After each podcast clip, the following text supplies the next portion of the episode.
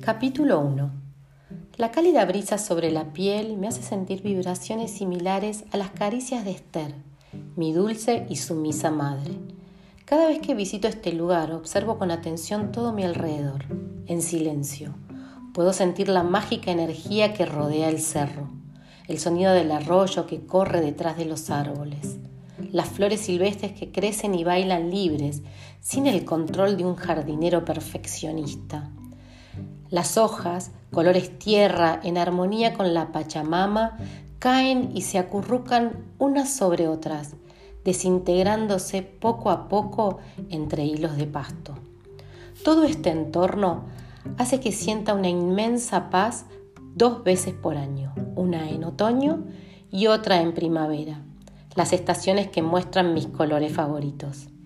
Sin conexión a mecanismos que marcan el tiempo, los días y las horas, me permito recargar mi tanque de energía cósmica, evaporado por vivir en una ciudad alocada. En este lugar recuerdo enseñanzas de mi madre que siempre nos invitaba a observar todo lo que nos rodeaba.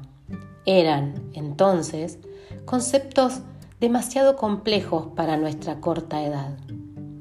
¿Cómo íbamos a entender en ese momento que las creencias, las tradiciones y los prejuicios se aclararían con la observación? Recuerdo que una tarde nos contó a mis hermanas y a mí que una casa con luz no era tentadora para los ladrones, pero una casa oscura los atraía, porque la oscuridad los tienta a entrar. Y nos dijo que eso mismo pasa con las personas. Si tenemos luz, atraemos luz. Si somos sombra, atraemos personas oscuras que robarán nuestra energía. El problema radica en que si tenemos poca energía y nos la roban, quedamos débiles y eso trae más oscuridad. La atracción funciona así. Tardé años en entender que tenía razón y que finalmente la presencia de luz es solo ausencia de oscuridad. La cabaña que alquilo tiene una terraza de madera vegetada y una vista privilegiada de todo el valle. Es un lugar mágico que me permite dejarme llevar hacia momentos del pasado sin planearlo. Ideas y emociones fluyen y confluyen, se expresan y son libres. Un bucle rebelde cubre tímido mi hombro desnudo los demás rulos siguen aprisionados por un pañuelo celeste.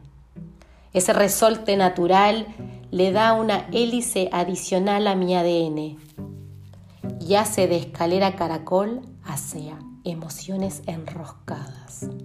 En silencio, estoy sentada en un sillón agrietado de cuero marrón, cubierto por una gran manta de lana de oveja.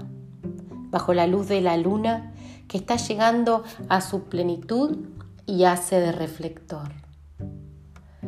El entorno se parece a un paraíso terrenal que me permite imaginar que soy una conductora televisiva, cubierta de brillantina cósmica. En el espectáculo de esta noche hay varias nominaciones. Por un lado, la mejor actriz, La Luna, en su rol de brújula mágica, por otro, el mejor actor, el Sol, en su rol de protector del tiempo y guardián del espacio. Los dos ganaron el estrellato por vivir fusionados enérgicamente. El lugar, lo dije, es mágico, como toda la provincia. De los recuerdos que me trae a la superficie, uno de los más recurrentes es con Esther, mujer de gran fortaleza que supo aceptar que yo era su última posibilidad de ser madre. Siempre me acuerdo de una de sus frases favoritas que con insistencia compartía en cualquier momento. Cuando uno es feliz, cosas buenas te suceden, sin importar que las controles o no. Y lo mismo sucede cuando uno está triste. Por lo tanto, está en nosotros aprender a cambiar esa energía del polo negativo al positivo. Esther estaba convencida de que el universo en algún momento restaura los momentos difíciles. Como buena maestra de vida, disparaba frases de autoayuda o de evolución personal solo para los demás, porque contradictoriamente a su discurso, vivió atrapada en un matrimonio enfermo. Otra cosa que caracterizaba a mi madre era que siempre tenía historias conmovedoras y las contaba como si fuera una actriz en sus propias películas. Una de mis favoritas era la de un chef de cocina y un joven lavacopas. El chef sabía que el lavacopas tenía mucho potencial, pero que dudaba de sí mismo y pensaba que su falta de educación lo llevaría a no pasar de lavar platos. Por eso intentaba, cada vez que podía, hablarle con ejemplos que fueran parte de la cocina. Ese era el vocabulario del lavacopas. Un día se le acercó y le dijo, Deja de lado esos vasos y vení conmigo un momento. Tráeme una zanahoria, un huevo y algunos granos de café. El lavacopas, que se llamaba Florencio, sin entender demasiado el pedido de su jefe, obedeció. Mira, hijo, la zanahoria. Parece dura y fuerte, ¿no? Sí, respondió Florencio. Bueno, si la sumergimos en agua hirviendo, se va a transformar en algo blando, fácil de deshacer, como si su dureza fuera solo aparente. Ahora mira el huevo. Parece fácil de romper con un mínimo golpe, ¿no? Sí, exacto, dijo el joven lavacopas. Bueno, si lo colocamos en agua hirviendo, se transforma en algo duro, rígido. Hasta podemos decir que pierde exageradamente la flexibilidad que le daba el líquido de su interior. Ahora, si pongo unos granos de café en el agua hirviendo, ¿qué pasa?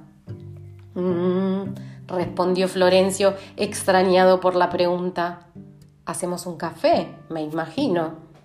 Exacto, hacemos un café, respondió el chef. Pero esta historia tiene otra parte. El entender cómo son las cosas antes y después de una adversidad. En este caso, el agua hirviendo. Si ves la zanahoria, dijimos que frente a la adversidad se transforma en algo fácilmente rompible. A veces una adversidad nos quita la fortaleza y nos deja extremadamente indefensos, débiles frente a los desafíos que aparezcan.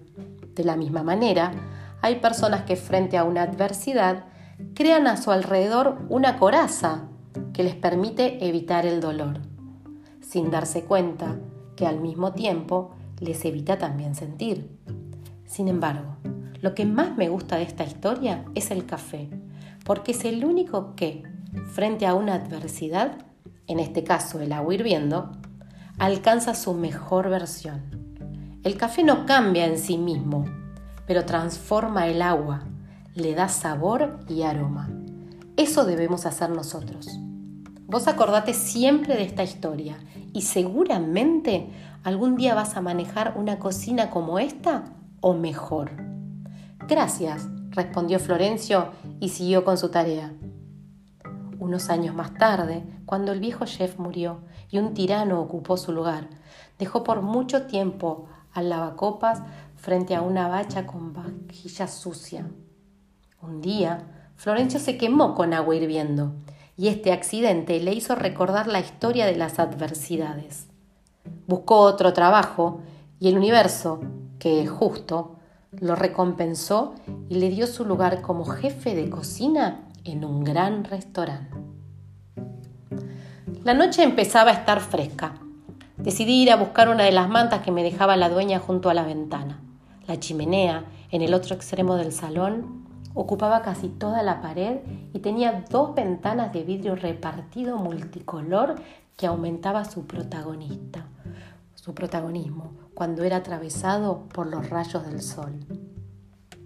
Un ventanal que enamoraba hasta el más incrédulo de Cupido. Caminé por el pasillo que daba a la cocina y vi de reojo la botella de Chardonnay que me invitaba a servirme un último trago y no pude negarme. Entré a la cocina, tomé una copa limpia y la llené con esa joya que había traído de una bodega mendocina. En un platito de cerámica puse un puñado de uvas y volví a instalarme en el hipnótico sillón de la terraza. La noche parecía más estrellada y la luna luchaba por no perder su protagonismo. Me saqué las botas, apoyé las piernas sobre el sillón y me cubrí con una manta de lana. Cubrí todo mi cuerpo y me quedé contemplando esa maravilla galáctica.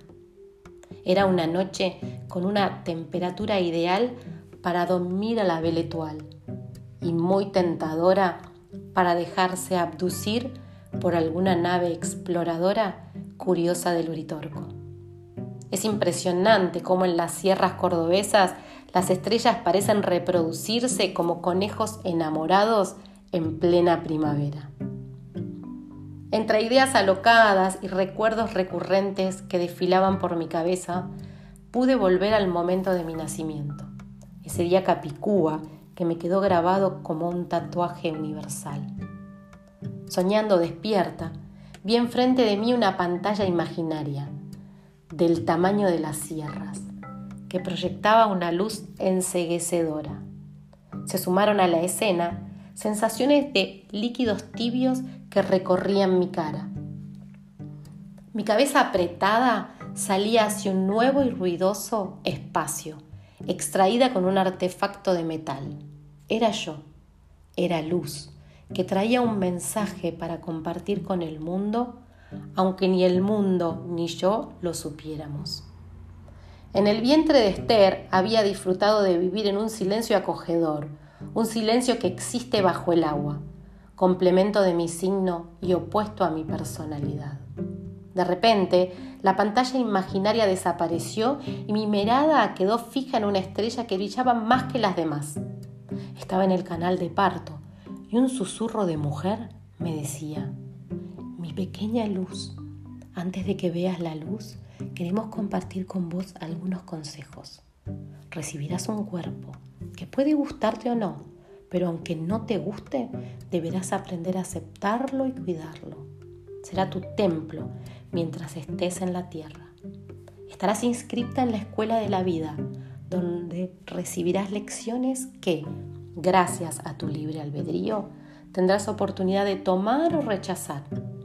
Esas lecciones son las que seleccionaste a través de tus experiencias. Pueden ser lecciones de desapego, de soledad, de pobreza, de liderazgo, de estudio, vivir el éxito o la discapacidad. Nacer en un país o en una familia más o menos complejos. Si te hablan de errores, no les creas. Son solo lecciones que se repetirán hasta que aprendas. Es probable que sean cada vez más difíciles si no aprendes cuanto antes. Esto te lo digo ahora. Es la única forma que tenés de subir de nivel. Si dudas de algo, mira a las personas a tu alrededor, que serán tu espejo. Si buscas respuestas, solo están en tu interior. Detente, observa y escucha todo lo que te rodea, pero sobre todo confía en la energía universal y su perfecta imperfección. No estarás sola.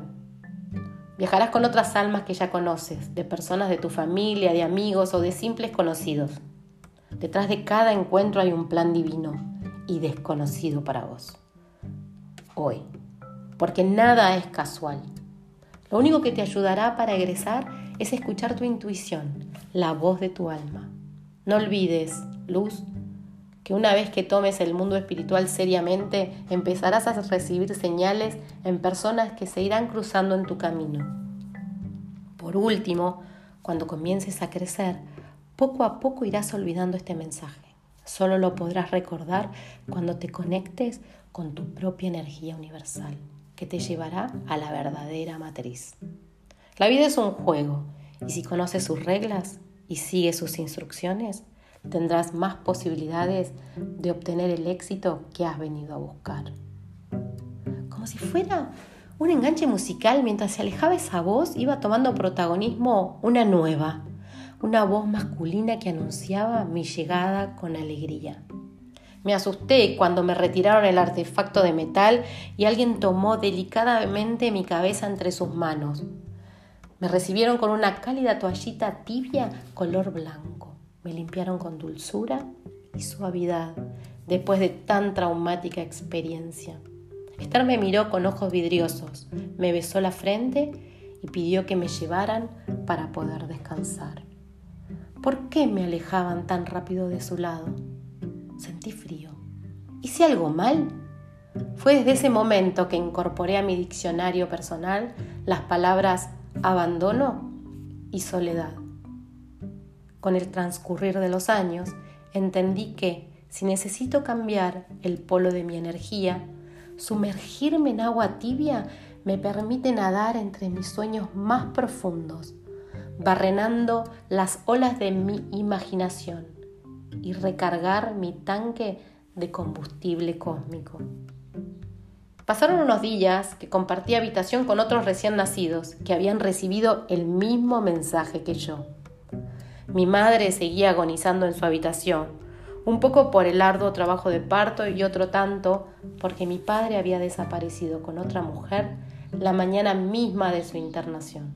Fue así como esta oveja negra, entre tropiezos y aciertos, empezó a transitar los capítulos de su vida.